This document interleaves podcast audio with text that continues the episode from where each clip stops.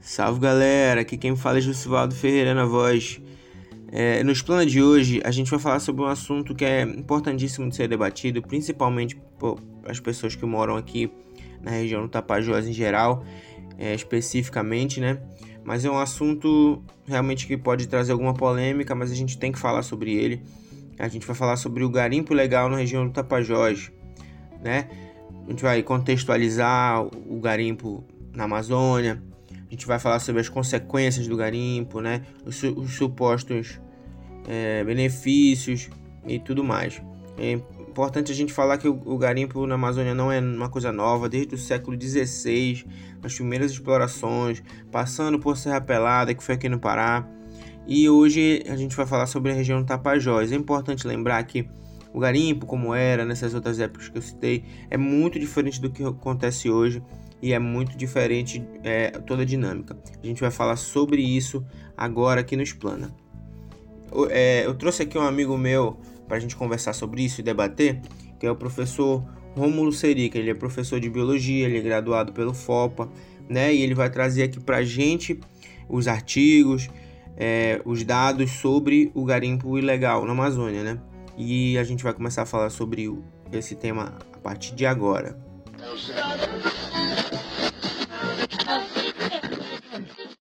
Então, é, Rômulo, a gente vai falar um pouco aqui sobre, né, em linhas gerais, assim, vai debater um pouco sobre o, o garimpo legal na, na região do Tapajós, né, aqui onde a gente está vivendo, a nossa região que a gente está inserido aqui. E, assim, a gente pode começar, é, em primeiro lugar, né, falando um pouco sobre o garimpo na Amazônia de forma geral, como ele começou, porque já tem, já tem bastante tempo, né, que ele é feito é, essa extração aqui na, na Amazônia como um todo.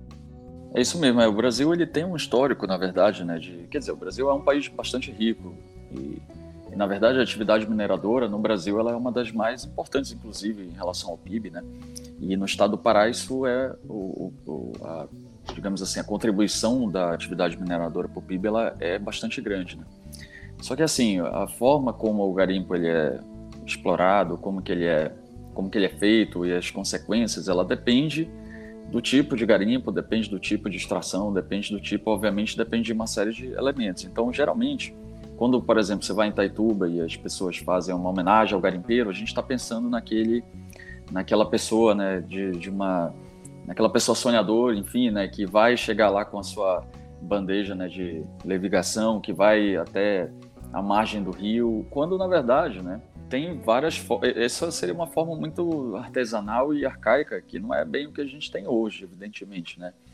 O que a gente tem hoje assim é algo muito mais destrutivo. Você pode pesquisar as imagens aqui na internet como é que funcionam as, as, as dragas que você tem uma balsa e aquela balsa ali ela vai ter muita coisa ali vai ter toda uma estrutura e ali vai ter um motor e enfim vai estar tá usando ali aquela aquela vai estar tá atuando ali escavando uma grande parte ali da, das encostas, de grande parte do rio, de uma forma muito mais predatória. Então, assim, é uma coisa que está bem diferente do que a gente imagina ali no imaginário né, do garimpeiro, isso não é por aí, né?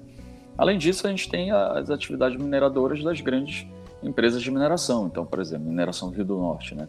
Então, assim, essas atividades também, inclusive tem até uma questão curiosa, né? Porque diante de toda essa situação de garimpo, essas grandes mineradoras elas têm questionado, inclusive, têm pedido mais fiscalização, têm é, apontado, digamos assim, que é problemático o que tem que acontecer na Amazônia regularmente. Então, para ver como chegou o nível, né, o nível de, de, de contradição na coisa. Mas também tem uma outra questão em relação a essas grandes mineradoras, é porque também elas têm o seu impacto, sem dúvida, né?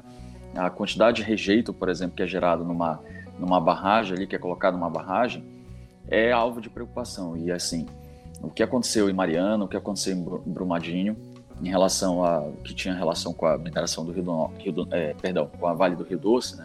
Aquilo ali é algo que tem possibilidade sim de acontecer novamente. É algo que precisa de uma fiscalização e é uma fiscalização cotidiana.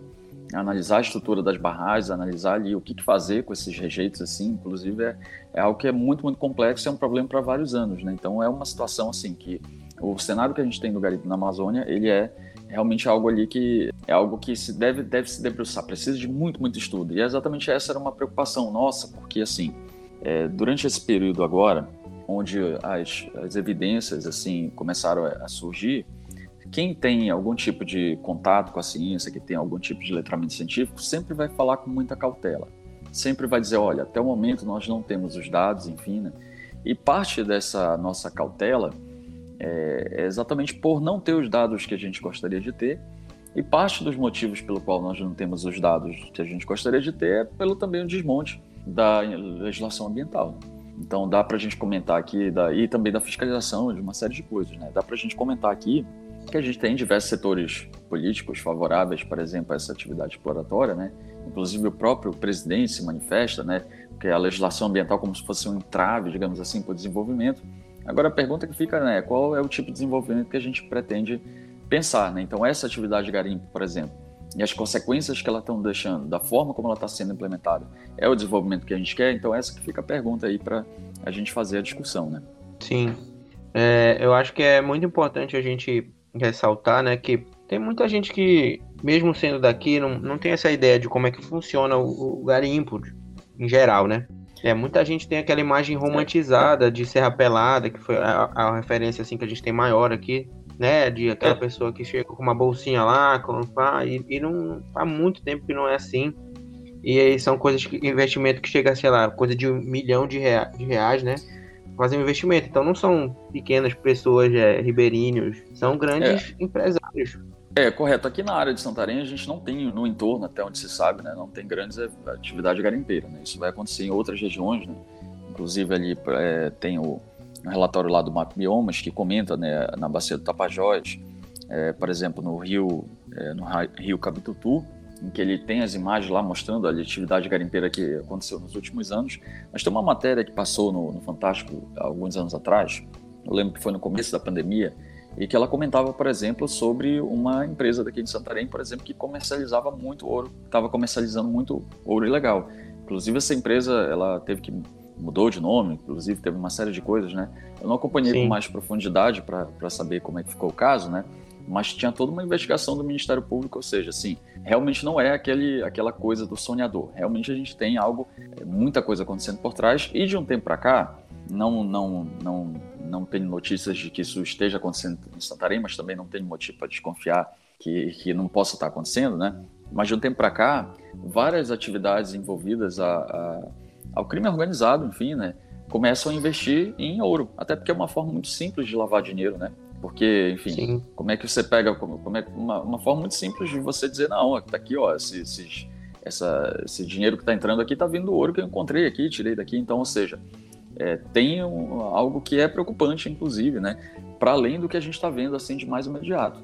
Então já começa a ter essas denúncias, investigações da Polícia Federal, do Ministério Público, inclusive, ou seja, do crime organizado, colocando ali, expandindo os seus negócios, inclusive, e usando o ouro para isso. Então, é, garimpo de ouro, por exemplo, para isso. Então, realmente é algo que deva, deve ter um cuidado, deve ter uma atenção, sim, por parte da sociedade civil, porque, bem, a gente tem um cenário aí que tem várias frentes de destruição da nossa, da nossa existência, inclusive, do nosso modo de vida, da nossa forma de, de viver. A gente vai falar daqui a pouco né, das questões de saúde. Então, é, basicamente, é um negócio que tem que ficar atento, sim. Sim, eu acho que é importante a gente contextualizar o garimpo, né? Que não é uma coisa isolada. Ah, o garimpo acontece lá e as pessoas extraem lá e revendem o ouro. Tem muito mais coisa envolvida nesse processo, né? Tem própria política, crime organizado, né, lavagem de dinheiro e um monte de outras práticas que podem estar associadas ao, ao ouro, né, aqui na região. Então, assim, é, é, muito mais do que só a prática, só do porque as pessoas, estão implicando que, com o garimpeiro. E não, não é, não, não é essa questão em si, né? Tem muita coisa que pode estar envolvida com, com o comércio e extração e comércio do ouro aqui, né? Que vai, vai afetar em uma reação em cadeia todos, todos no final das contas, né? Então, assim, é uma coisa que realmente precisa estar tá sendo debatida de uma forma não isolada, né? Que realmente, de fato, na prática, não é, é não é isolada. É isso mesmo. A gente, inclusive, né, quem tenta trabalhar tudo de forma legal, inclusive, tem reclamado, tem pedido mais fiscalização, tem pedido mais cobrança, então, sem dúvida, né, é um cenário que chegou num ponto que realmente precisa né, haver uma intervenção grande. A gente percebeu, inclusive, né, algumas situações, assim, por exemplo, no Rio Madeira, teve aquele evento em que centenas de balsas simplesmente fecharam o rio. Isso a gente nunca tinha visto na história. Né? Então chegou num ponto onde o, esses garimpeiros ilegais se sentindo confortável para fazer isso. E o negócio foi feito à luz do dia ali, imagina, né? Isso é um negócio muito escandaloso. Houve pressão Sim. da sociedade, inclusive, houve pressão de diversos pontos, pressão internacional, uma série de coisas, né? Como eu vinha comentando, né? E realmente houve investigação, houve destruição de centenas de balsas, só que isso é um trabalho permanente, né? Porque a quantidade de, de, de, dinheiro que se movimenta em torno disso, né? Então é algo que se não for feito de forma permanente, você vai ter aquilo ali se expandindo ali na surgina, né? Como muitas outras atividades assim legais, elas vêm, vêm se mantendo aí, inclusive né, no Brasil, algumas delas vêm se expandindo há muito tempo. Então realmente é, é uma questão assim que para ser abordada por diversos focos. Sim, é, o que a gente precisa também falar é o, o eu sei que pode até parecer óbvio, mas por que, que é ilegal, né? Por exemplo, tem o garimpo, garimpos próximos de Itaituba, mas também tem a mineração em Juruti. O que tem de diferente de uma para outra, realmente a legalização, né? As formas que, que eles extraem e tudo. Por exemplo, o garimpo ilegal também invade muitas terras indígenas, muitas reservas naturais e diversas outras coisas que são tornam ele ilegal, né? Então existe essa essa diferença, né? Que eu também assim não vou aqui dizer que a mineração legalizada é a melhor forma que existe de extração de. Também não, não é assim. Que o garimpo legal atropela é, a maioria das, das leis e que existem, né? Principalmente nessa questão de reservas e indígenas e reservas de, de proteção ambiental. É isso, é uma coisa que precisa ficar claro, né? Que quando, por exemplo, vamos supor aqui que eu vou fazer uma atividade de garimpo aqui e tal, e aí eu estou investindo recursos, eu estou aqui fazendo uma aposta, digamos assim, que talvez possa se pagar ou não. E aí fica a impressão de que o risco é todo meu. Acho que eu vou fazer aqui a, a atividade, né? Vou investir, talvez eu não ache, talvez eu ache, e aí se eu conseguir achar, me dei bem, né? Só que assim, quando a pessoa, vamos dizer, se dá bem, e obviamente como a quantidade de minério na Amazônia ela é factível, que é grande, né? Então quando ele se dá bem, ele está tendo lucros ali privatizados, digamos assim, só que os prejuízos são coletivos. Então há, uma, há um prejuízo coletivo, há um risco social muito grande. E aí a pergunta é, vale a pena, por exemplo, né? Quanto que o SUS vai ter que investir, por exemplo, em tratamento de saúde para quem está contaminado com mercúrio? Qual é o custo social que isso vai ter? Então, qual é o custo? Ou seja, quanto a sociedade vai ter que investir de recursos, de impostos, de uma série de coisas, assim, né? Para conter esses problemas. Se eu tenho uma situação onde o rio Tapajós está ficando mais turvo, Rio Tapajós, que eu, eu, não gosto muito desse nome, mas muita gente chama do Caribe da Amazônia, né? A região de Terra do Chão e tal, né? É, eu, eu, eu sou mais aqui a nossa região, eu sou apaixonado aqui pela Terra do Chão. Não, não fui no Caribe, não fui no Caribe, mas eu tenho certeza assim que tem uma série de coisas que a gente só vai encontrar aqui. Né? Então assim, é, a gente, o Caribe, imagina, vamos perder a Terra do Chão, vamos perder isso, a gente vai rifar nossas belezas naturais em torno de né? É, você tem direito porque você apostou ali, você está correndo risco, você tem direito, porque o prejuízo vai ser social, o prejuízo vai Sim. ser da sociedade como um todo, né? Então por isso que precisa Bom. de uma regulamentação, por isso que precisa de uma regulamentação, inclusive para a gente saber o que, que a gente está perdendo, inclusive, para a gente ter pelo menos uma, já que já vão, vão já que já vão extrair a, a nossa riqueza, né? Pelo menos me conta aí quanto é que tu está levando, né? Então isso é importante. Sim, senão, é, esse investimento não pode ser tratado como, sei lá, o cara que abriu uma empresa de tecnologia, se der errado ele fecha, né, demite todo mundo. É uma coisa que vai doer no bolso dele, de algumas pessoas ali isoladas. Do garimpo é uma coisa que vai extrapolar é, ambiental, saúde, economia. Então, quer dizer, se o lucro, se, ele, se o cara tiver lucro, é só dele. O prejuízo a gente divide para todo mundo. Então, é uma coisa injusta, né? É isso mesmo.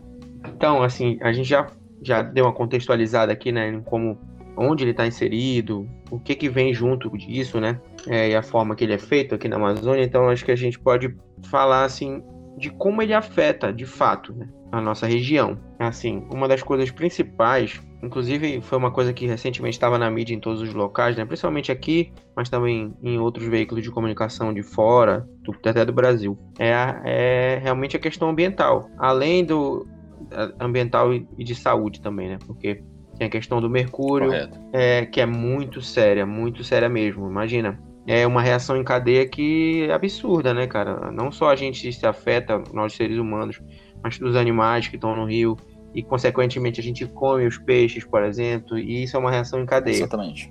E é, isso não é uma, não é uma especulação também mais, né? É, uma, é um fato. As pessoas realmente estão morrendo causa de, do, da, do mercúrio na, na, Amazônia. É, uma, uma coisa que, que aconteceu, por exemplo, nesse período aqui em Santarém, que o rio Tapajós ficou muito túrbido no, nos últimos meses, né? E aquela imagem da lama chegando no, em Alter do Chão, ela foi muito impactante e ela correu o mundo, inclusive, né?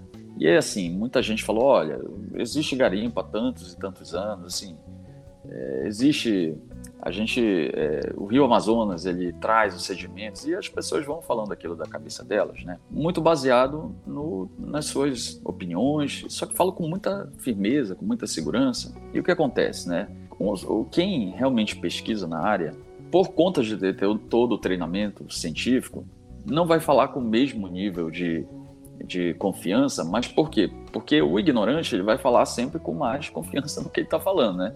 E quem realmente tem um arcabouço de conhecimento científico, sabe os limites do seu conhecimento, respeita esses limites e vai exatamente falar com uma linguagem mais apropriada. Vai dizer, olha, os estudos apontam, as evidências demonstram. E exatamente pela falta de recursos que a gente tem em pesquisa, e não só pesquisa, mas a fiscalização direta da polícia, do IBAMA, da, da, das polícias, na verdade, né? Porque, e do, da, do Ministério Público. Então, assim, os dados estavam carentes. Só que esses dados realmente começaram a surgir. Tem dois trabalhos aqui que são um marco importante, que é o do MAP Biomas, que é uma comunicação em que eles é, publicaram uma nota técnica e tem algumas questões importantes. Há também uma pesquisa da UFOPA, né, do, do grupo de do Laboratório de Epidemiologia Molecular. E aí eles fizeram uma, uma publicação na, na revista internacional é, o nome seria Revista Internacional de, de Pesquisa em Meio Ambiente e, e, Saúde Pública. E eles fizeram algumas análises aqui, eu tenho alguns dados que são muito interessantes. Posso comentar aqui os que me chamaram a atenção? Pode, fica à vontade, mano. Então, o primeiro dado aqui que eu achei interessante, começando aqui pelo mapa biomas, né? É que assim, a atividade deles é de sensoramento remoto, então eles são imagens, eles trabalham com imagens satélites. E obviamente eles vão começar o trabalho mencionando ali que há um limite em você você não consegue identificar o que, que tem naquele sedimento ali, mas você consegue tirar foto e identificar a origem, enfim, e eventualmente causas, né? E aí o que acontece foi o seguinte, eles claramente ficou demonstrado ali que existe uma parcela, sim, de sedimentos vindos do rio Amazonas, que escureceu o rio Tapajós naquele período das chuvas. Eles conseguem, eles mostram as imagens ali dos canais, enfim, né? E aí, aí quem está defendendo a atividade vai apontar para essa parte da imagem, né? mas tem que ver a coisa como um todo. Entretanto, eles mostram lá embaixo, lá nessa região ali mais próxima do município de Jacareacanga, que você tem esse rio Cabitutu, que de 2019 para 2021 aumentou muito a atividade. Você tem as fotos, tem as imagens, tem a imagem da devastação. E nesse rio, por exemplo, ele está com uma descarga de sedimentos muito grande. Isso fica muito evidente nas imagens satélite. E aí outro rio muito próximo, que é o rio Cadarim, ele, se fosse simplesmente a chuva trazendo sedimentos, ele, esse rio que não tem atividade garimpo ali, ou pelo menos até onde se sabe, né, esse rio ele, ele não teria ele, ter, ele não teria, ele teria que estar com a mesma coloração ali, com a mesma carga de sedimentos. Então você tem dois rios da mesma bacia, de uma região muito próxima, um com atividade de garimpo legal e outro sem atividade de garimpo, a gente consegue ver que é aquele que está com atividade de garimpo que está deixando uma descarga de sedimentos muito grande. Então, assim, fica muito evidente que essas mudanças na coloração da água do Rio Tapajós, elas estão cada vez mais frequentes e mais intensas. E elas coincidem com o avanço do, da, da atividade garimpeira. E aí, quando a gente analisa essa, esses fenômenos ali, né, é, isolando os termos, fica evidente que essa coincidência ela tem uma relação causal. Evidentemente, a gente ainda precisa de mais pesquisas, precisa de mais fiscalização para chegar e, e, apontar ali quais são exatamente né, a contribuição de cada um, né? quantos por cento está vindo do garimpo, quantos por cento, por exemplo, é sedimento do Rio Amazonas.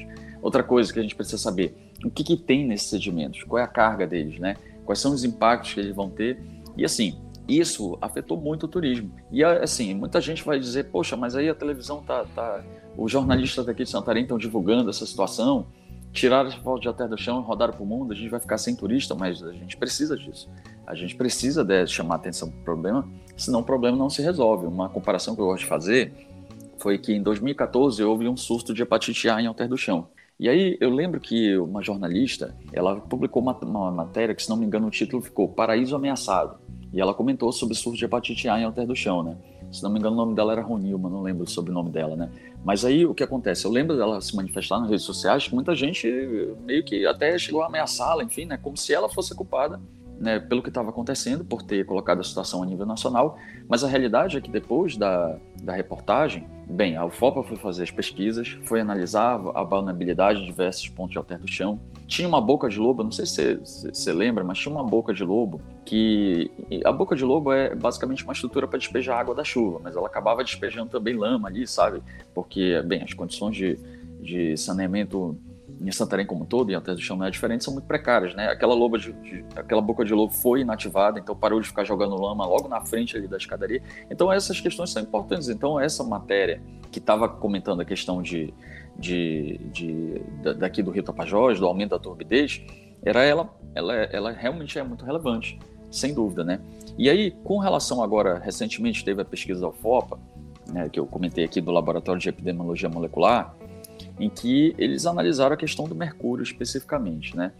E aí, assim, é um trabalho que está muito interessante, porque, assim, eu vi até alguns, alguns amigos, assim, pessoas que trabalham com turismo, também fizeram a mesma ponderação. Poxa, a gente está aqui, né, fazendo o alarde todos, será que os turistas não vão ficar com receio de vir para cá, né?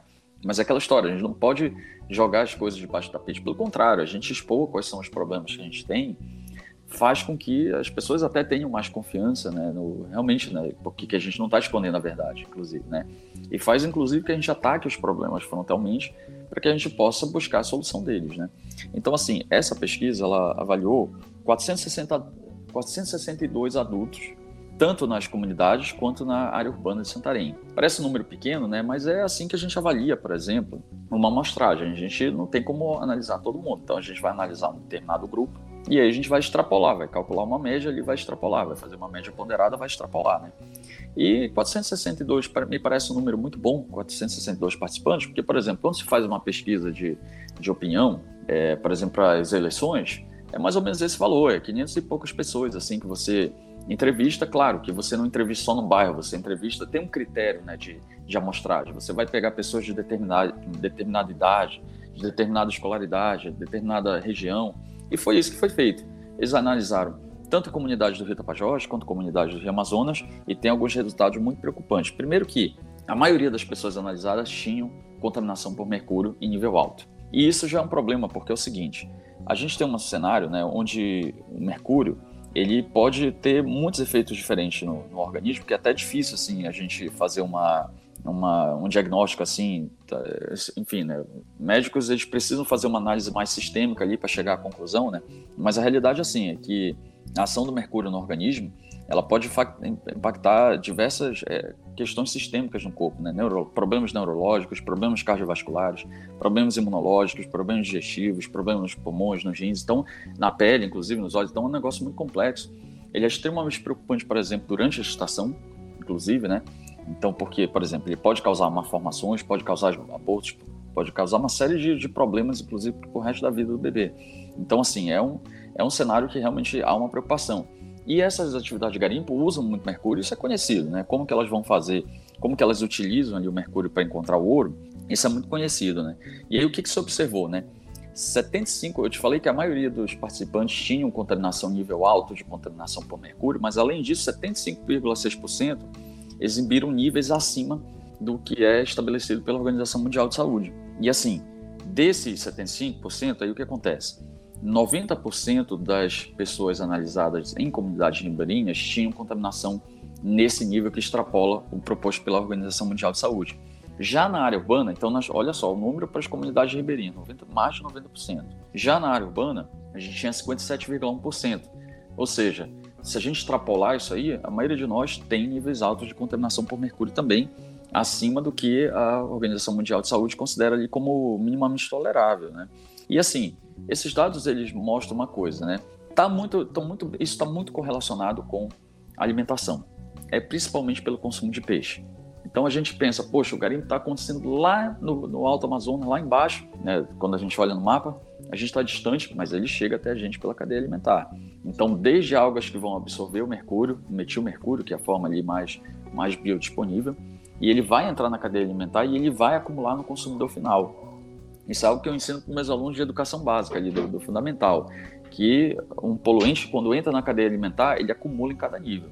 E aí, inclusive, é esperado então que peixes carnívoros tenham uma contaminação maior, inclusive, do que peixes herbívoros, né?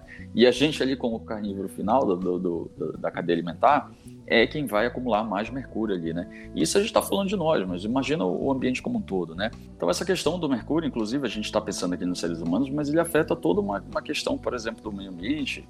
O boto é o predador final da cadeia alimentar dele.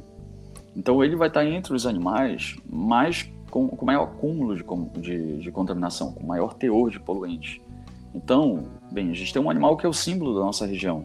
A gente está disposto a perdê-lo dessa forma, né? Então é um negócio muito, muito complexo, assim, que o, como que a dinâmica do mercúrio ele vai afetar né, a, a, o ambiente como um todo. E isso, assim, dentro do, do, da pesquisa lá da FOPA, eles apontaram algumas coisas interessantes. Por exemplo, no Rio Tapajós, a prevalência dessa contaminação era muito maior do que no Rio Amazonas. As pessoas ali na comunidade do Rio Tapajós tinham uma contaminação é, com um percentual maior, se não me engano era na faixa lá dos 60%, enquanto no Rio Amazonas ficava na, na faixa dos 40% da população.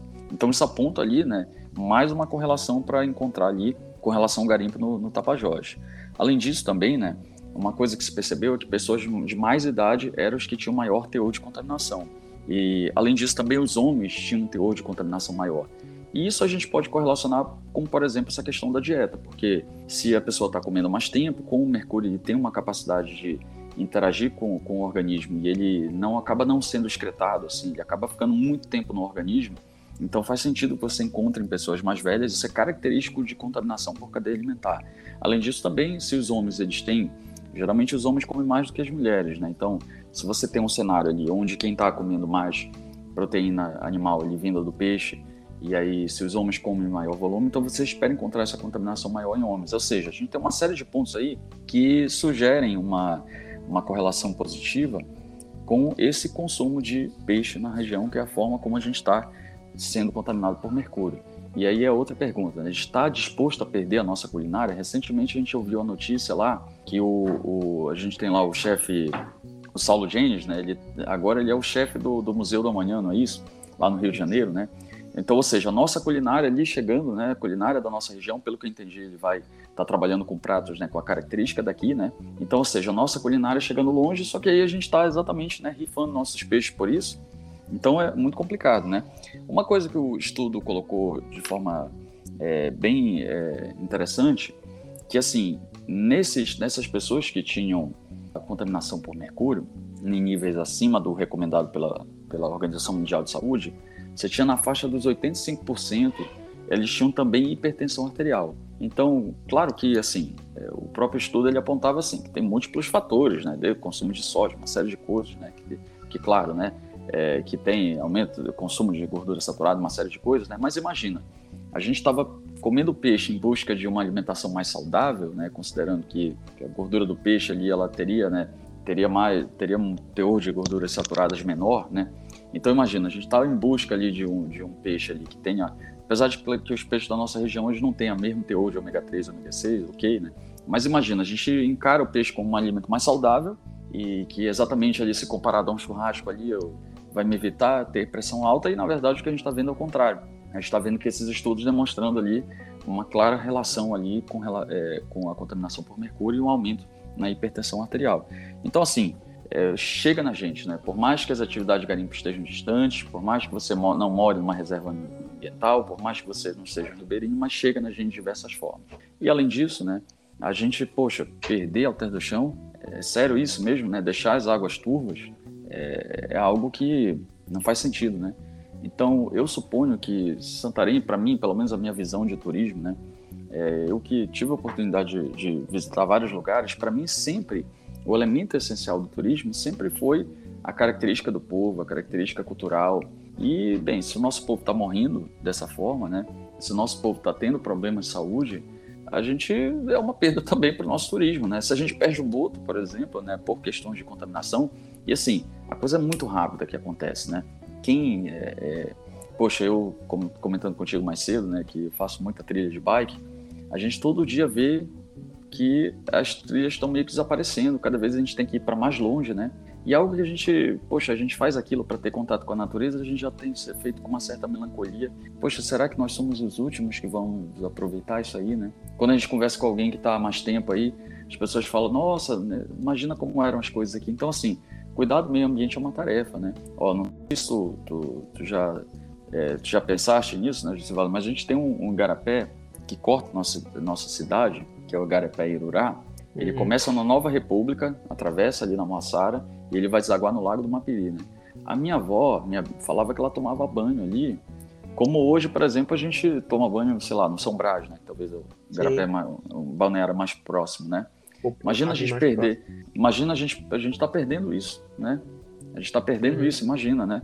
E dava para ter, poxa, parece absurdo ter um, um, igarapé saudável na cidade, não dava para ter, bastava ter tratamento de água, bastava preservar as margens, bastava, enfim, ter uma, uma, uma, uma atenção com a mata ciliar. Eu, meu sonho é que Santarém, por exemplo, fosse a gente pudesse no final do dia tomar um banho lá. Eu ainda faço isso de vez em quando, só que depende da época do ano. Quando tá mais cheio, eu pego a minha prancha, vou remando até mais lá pro meio, né? Mas, poxa, eu realmente queria que a gente tivesse uma. Eu lembro de quando era criança tomar banho ali na frente, né? E a gente vai perdendo isso por conta dessa, dessa falta de cuidado e falta de respeito à legislação ambiental, né? Isso Sim. na melhor das hipóteses, né? Porque a legislação ambiental também está ameaçada de diversas formas. Então, assim, é necessário pensar a longo prazo. É necessário ter o que, como é que a gente quer o desenvolvimento da nossa região. Que tipo de desenvolvimento a gente quer? É esse mesmo, né, que vai fazer a gente perder nosso modo de vida, fazer a gente perder nossas características, né? Porque se for o caso, né, realmente, bem, por que, que um turista vai vir aqui para nossa região se o que a gente tem, porque a gente tem para oferecer é isso, né? Um, é um cenário assim, bem, ele pode encontrar em outros lugares e no mínimo é um cenário que já está destruído de diversas formas, né? Então, sim, pensar realmente em conservar a nossa nossos recursos e utilizar de uma forma muito inteligente, uma forma muito racional, com planejamento, é uma tarefa, é uma discussão que a gente precisa fazer, realmente. E é claro, precisa cobrar das autoridades assim de todas as formas possíveis, né? Então, todos os espaços, isso é realmente necessário, porque esse não é um problema do, do Ribeirinho, é um problema nosso. A gente está contaminado aqui. Na cidade, a gente está com níveis cada vez maiores de mercúrio, né? Poxa, a minha esposa, é, ela está gestante agora, né? E ela não está podendo comer peixe, que é um dos alimentos ali, né? Que, por exemplo, né? Que é um dos alimentos típicos da nossa região, né? Então, imagina, né? A gente tem uma situação onde a gente tem que simplesmente privar a, as pessoas ali, né? Que é, ter que privar a gestante de comer um dos alimentos ali mais importantes da culinária da região. Isso por si só não, já não parece muito absurdo, né? Isso por si só olha o absurdo da coisa. Então, assim, é um cenário que realmente é, a gente precisa realmente analisar com cuidado. Então, por isso eu agradeço muito esse teu convite aqui, né, a debater. Então, essa, essa oportunidade para a gente conversar sobre isso, assim, é sempre muito importante. Então, né, muito legal que tu escolheste abordar esse tema aqui nessa temporada. Sim, é importante que as pessoas percebam, né, que as consequências são muito grandes, muito absurdas mesmo, assim, perto do que o do que traria de benefício, né? Porque a gente sabe que até o benefício, que é o, que é o seria o monetário, o econômico, né?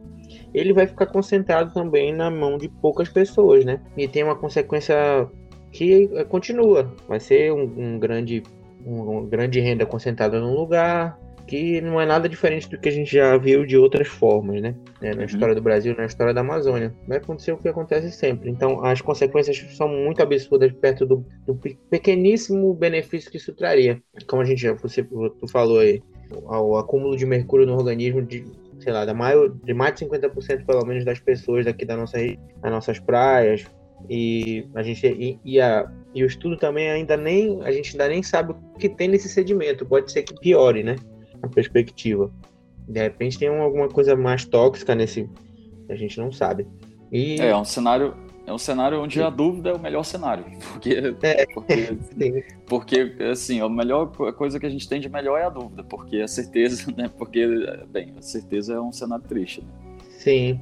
E então acho, acho que é, é, bom deixar claro que as consequências são muito nocivas, cara, perto do benefício que traria, né? E além disso, de, de toda essa questão ambiental e de saúde que já é gravíssima e muito realmente porque simplesmente as pessoas vão morrer, não vai ter mais turismo, não a gente não vai poder comer o, o, as coisas que a gente gosta, que é típico aqui da nossa região e, e, inclusive não só não comer, como não existirem certos tipos de peixe, né? Porque a cadeia alimentar pode ser alterada e a gente sabe que que essa tu pode falar muito melhor sobre isso a cadeia de ecologia vai ser toda totalmente alterada e a gente não realmente não, não tem como saber o que, que, que pode acontecer, né? É, a gente ouve muito assim, né? Que as pessoas colocando, ah, está sendo muito catastrófico, está sendo muito precipitado. Mas a gente, como eu tava, acabei de dar um exemplo, né? Poxa, como é que pode a minha esposa não poder se alimentar de um dos alimentos mais tradicionais da região por conta de contaminação? A gente tem impactos reais, sim. Isso é muito evidente, né? A gente tem um cenário assim que realmente a gente tem cada vez mais perdido a capacidade de usufruir de tudo isso que a nossa região nos possibilita. Né? E além disso, a gente perde o nosso modo de vida assim. É, foi é, é, né, essa, essa, essa, a gente tem essa ficou até uma questão contraditória né? a gente tem que recentemente uma matéria importante na mídia colocando a questão da contaminação dos peixes da nossa região e agora a gente tem né o, a nossa culinária né sendo colocada ali né a nível nacional num lugar de muita relevância né? Então, assim, fica uma coisa né, contraditória, né? Fica uma coisa assim. Ou seja, sim, a gente uhum. tem, a gente tem sim, tá, tá, tá, a realidade é concreta. Né? Não, não é exagero, né? Não é catástrofe, não é algo catastrofismo, como é que eu posso dizer, né? Não é algo assim de, de não é algo que está ali, que está só na nossa cabeça, que está só na universidade. Não, é algo que está nas nossas vidas, que tem impactado nas nossas vidas, sim. Sim. E além disso, que é importante ressaltar, tem também é, consequências, por exemplo, é, é, quando eles invadem lá áreas indígenas que são, deveriam ser protegidas, né? E eles simplesmente invadem e mineram lá, que isso altera, pô, cara, toda uma história de um povo, né? A cultura, que é a nossa cultura, que às vezes a gente fala sobre os indígenas e parece que é uma coisa separada da gente, nós, e a gente sabe claramente que não é. Que muito do, do, nós somos né, descendentes e nossa cultura é, é muito influenciada, se não for é, totalmente influenciada por, por, por, cultura, por cultura indígena. Então, é, esse é outra consequência e outra crise que acontece devido ao, ao, ao garimpo legal, né? Que aí são consequências socioculturais, assim, bem, bem pesadas e, e, e também se junta à, própria política do governo, né? Que também não, não prestigia muito esse, essa parcela da população. É, isso aí o, ele nunca negou, né? O governo atual nunca negou que não só ele não tem prioridade nas políticas públicas em relação aos indígenas, né? quanto também ele não, não tem nem interesse, né? Não tem nem interesse pelo contrário, né? Mesmo você tendo toda uma legislação celebrada, mesmo você tem todo ter todas, por exemplo, né, demarcações de terras indígenas, isso tá, tá lá na, na Constituição, né? Então você tem tudo todo o arcabouço legal, mas enfim, né?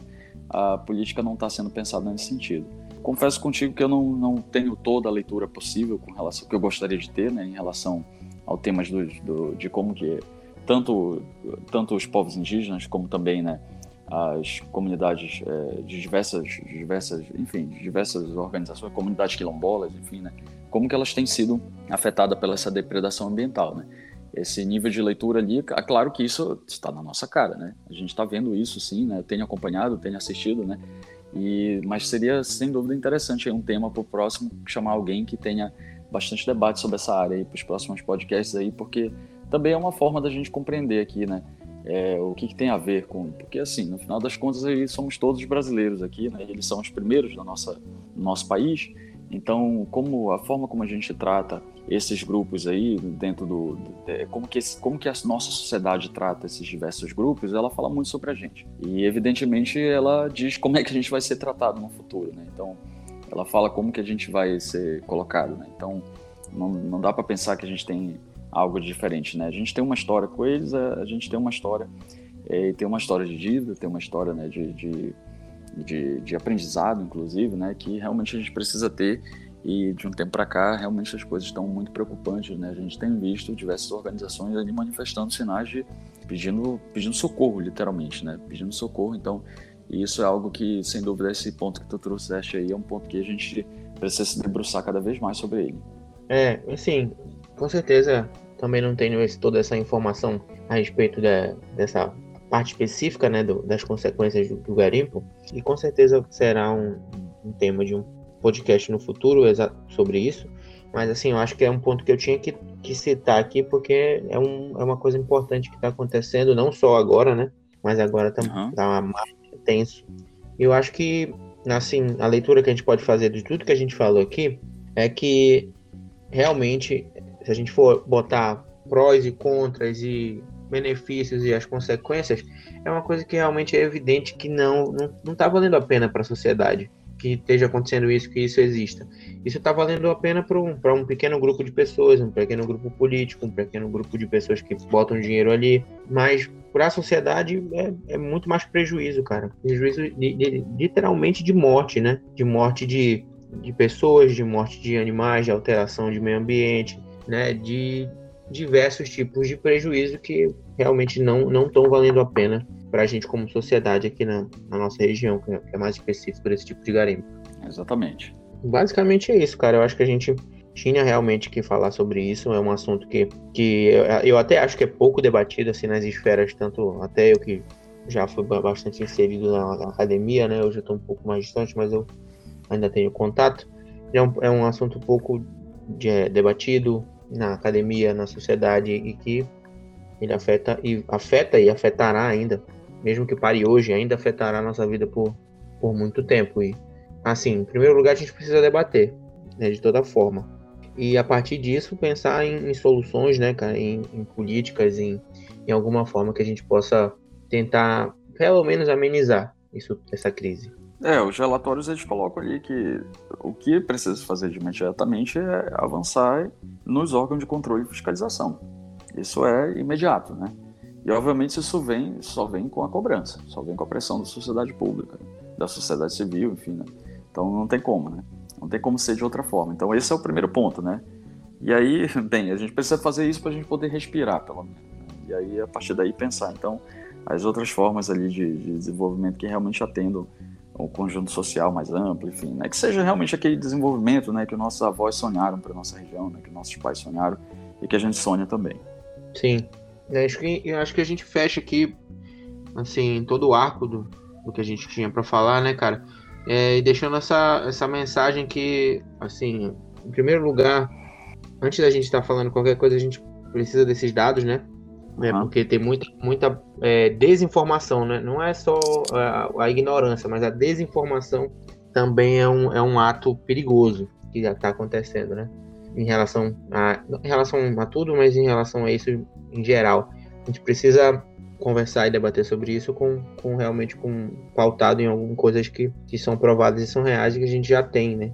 Isso aí em mãos, que foi coisas que a gente falou hoje, por exemplo.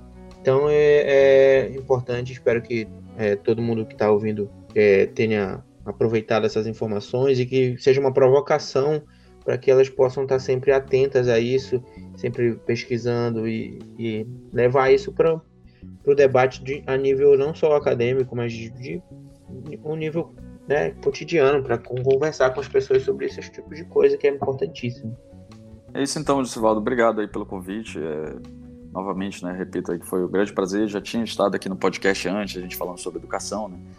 Tenho essa, essa sou apaixonado aqui pela nossa região, adoro a nossa região, né? Adoro o nosso povo, adoro a nossa cultura, adoro a nossa natureza. Então, sem dúvida para mim, né? Tratar desse tema aqui, falar para outras pessoas que normalmente a gente não fala, né? Me coloco como educador, tento me colocar como divulgador científico nos espaços onde eu estou. E aí essa é a dica. Então, é realmente a gente é, saber né, é, que o problema é, é, algo que nós estamos inseridos nele, né? não é algo isolado, não. É, um, é algo que é algo que é muito sintomático de como que a nossa sociedade, como que a nossa região ela está colocada dentro do cenário um contexto, inclusive nacional. Então, por isso, né, achei muito oportuno, estou muito feliz aqui de ter participado, foi uma conversa super legal, né? Fico à disposição para participar outras vezes aí, quando quiser me chamar, estou né? disponível. Massa, cara, eu também agradeço demais por ter aceitado o convite, é sempre muito, muito legal a gente estar tá trocando essa ideia, tá debatendo sobre coisas relevantes, né? Que é a segunda vez que eu te chamo aqui e pretendo te chamar outras vezes. Te agradeço espero que assim todo mundo que esteja ouvindo tenha aproveitado bem e tenha curtido essa, esse debate, né? E que esse debate não acaba aqui, ele pode ser feito com, com vocês que estão escutando. Tem lá o, a, o Instagram do Explana, vocês podem comentar lá e mandar coisas. Assim, espero que todo mundo tenha gostado.